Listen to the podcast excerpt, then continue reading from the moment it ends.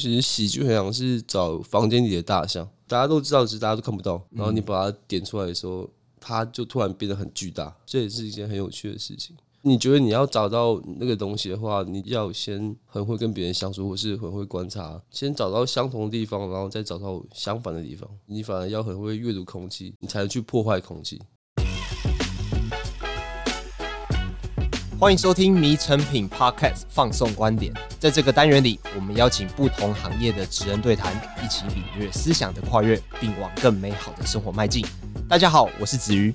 听众朋友们，记得自己上次笑到不行是什么时候吗？是看到朋友出糗，还是看到一出笑点正中你胃口的喜剧呢？今天我们邀请到喜剧演员乔瑟夫，他将带我们认识他的喜剧创作，还有笑声除了冲淡苦闷，给我们一丝安慰之外，还能给我们什么样的反思？乔瑟夫你好，Hello，子瑜你好，迷成品的听众大家好，我是乔瑟夫乔瑟。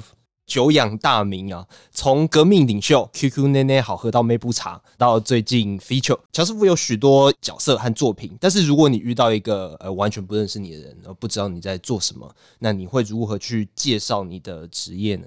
我最近也越来越不知道自己到底在做什么，开始 cosplay 很多东西，什么小美人鱼、啊，小美人鱼，对，我也不太知道我在做什么，就是喜剧演员吧？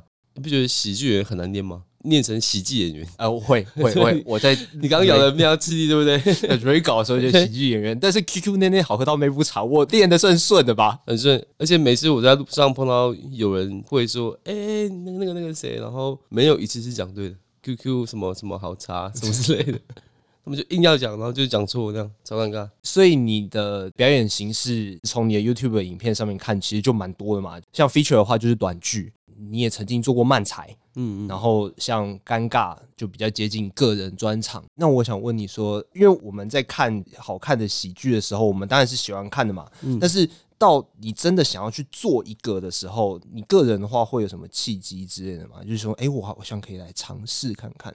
哇，我觉得每个人不一样。如果你光问我自己的话。我也是最近才挖掘自己到底为什么要做这件事情。我一直问自己说：我真的喜欢表演吗？我好像没有喜欢表演。我真的喜欢出风头吗？我真的喜欢逗别人开心吗？我好像也没有要这样子，只是觉得说：哦，我上台只是为了寻求一个认同感，或者是一个连接感，一个能量的连接。我只是要这个。但是有很多其他的演员可能不太一样，他身上就是表演欲望非常旺盛。我就是想要逗别人笑，这样我会很爽。可是我不太是那个类型的。对啊，我在看你的演出，还有你的发文之类的，嗯、我也是感觉到说，你可能是一个稍微内向一点的人。就像刚才问你说，哎、欸，那如果遇到一个不认识你的，你会如何介绍？其实跟你的个性来讲，可能有点冲突啊，因为你本来就不会去讲说，哎、欸，我们喜剧演员就是怎么样，怎么样，怎么样。我觉得这个很妙，是你本身是内向的，你不太想去跟很多人社交。除此之外，你又有一些给别人听、给别人看，然后希望可以得到一些。共鸣。那你记得你第一次逗人发笑的时候吗？因为我小时候是个非常孤僻的小孩子，然后就会很常被其他家长或是其他亲戚长辈说：“哎，你怎么都不笑？”你看丘比呢？哎、欸，你为什么不笑？然后我记得我三四岁的时候就回答他们说：“他没有什么好笑的，为什么我要笑？”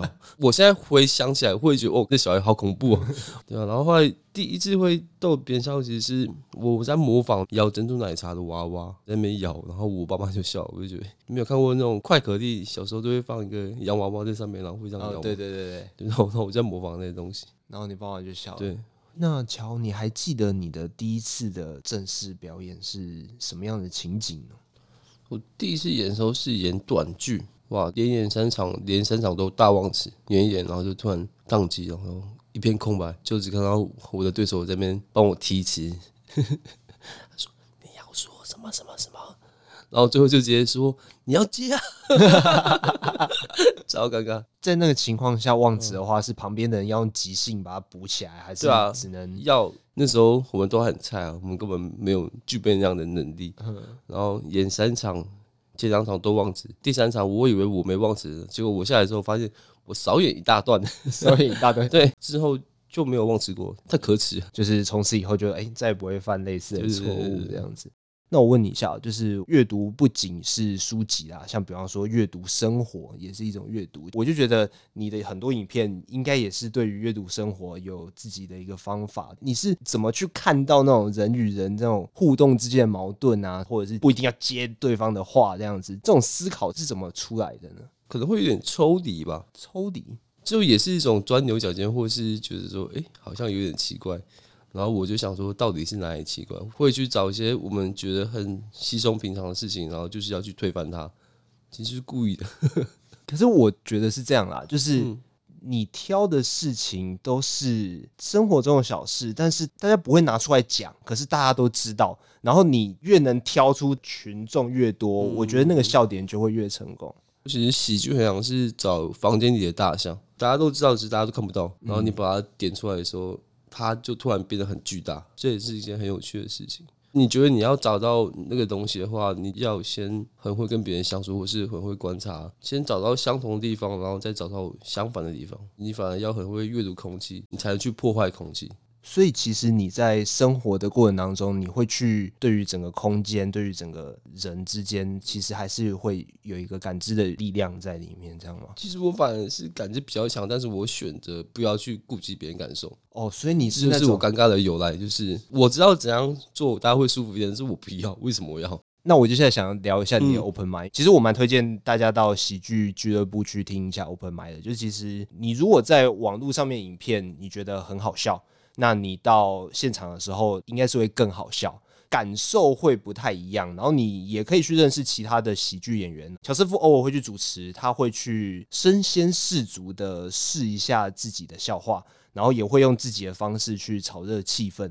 乔瑟夫的氛围其实是很奇妙的啊，他其实不介意，甚至是乐意留那个空拍这样子，就是让气氛有一些尴尬。那你一开始可能会不太习惯，觉得说，哎、欸、哎、欸，怎么会这样子？但是其实你感受那个醍醐味之后，我觉得还蛮疗愈的。那我想问一下乔瑟夫，就是这样子的安排是有意的吗？呃，完全不是，完全不是，就是因为哎，其实有些时候是啊，可是我觉得现场表演很强，那个东西叫做呼吸。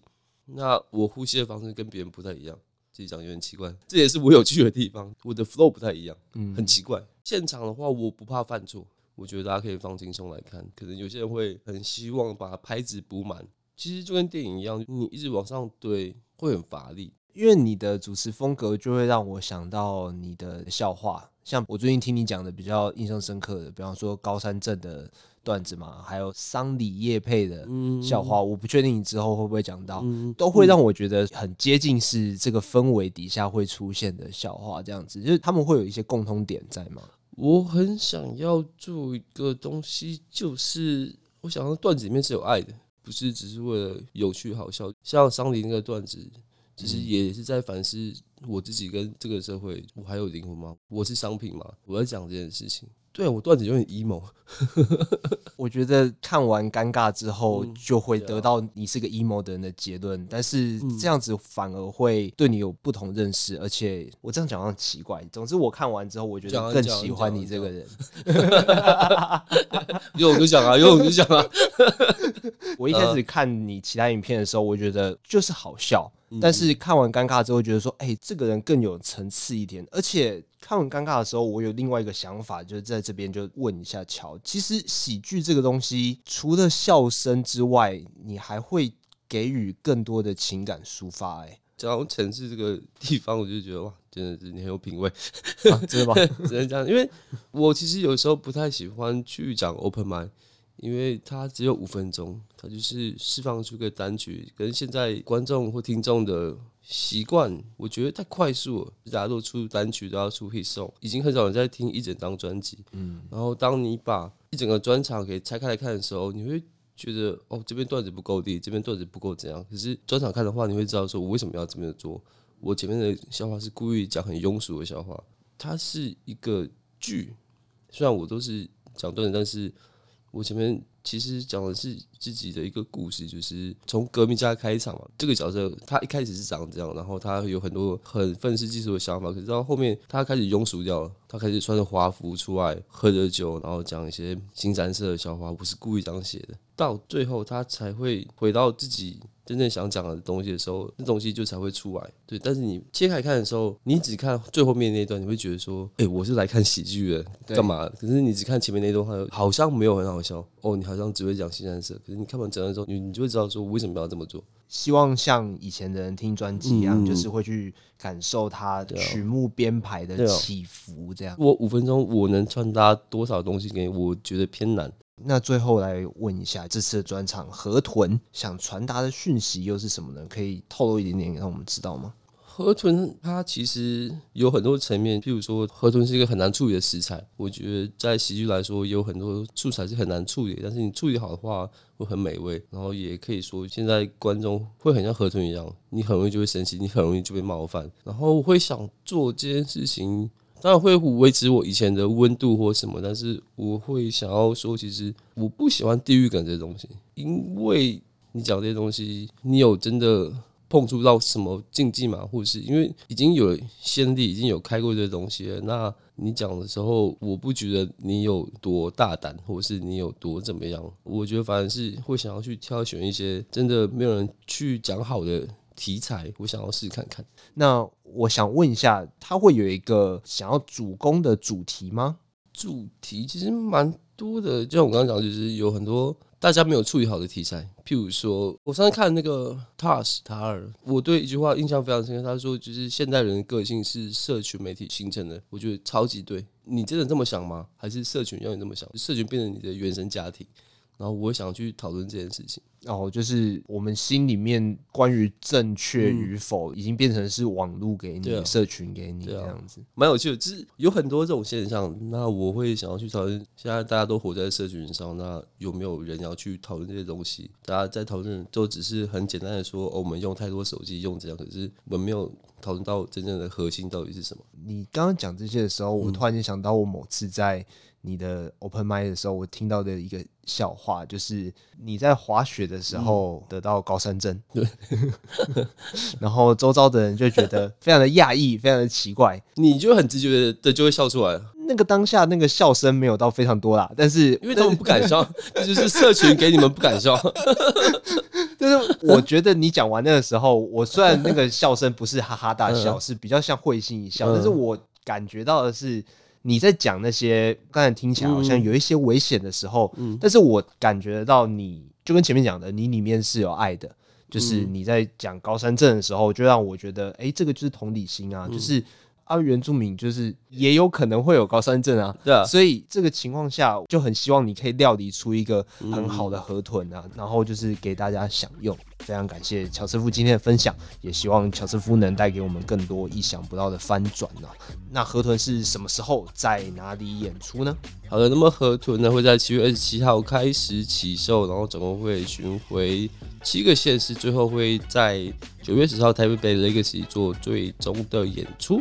好，非常期待。那详细资讯的话，可以到我们资讯栏。那如果你喜欢这集内容，请在收听平台给我们五颗星。有任何的想法，也欢迎留言给我们。那我们下次见，拜拜，拜拜。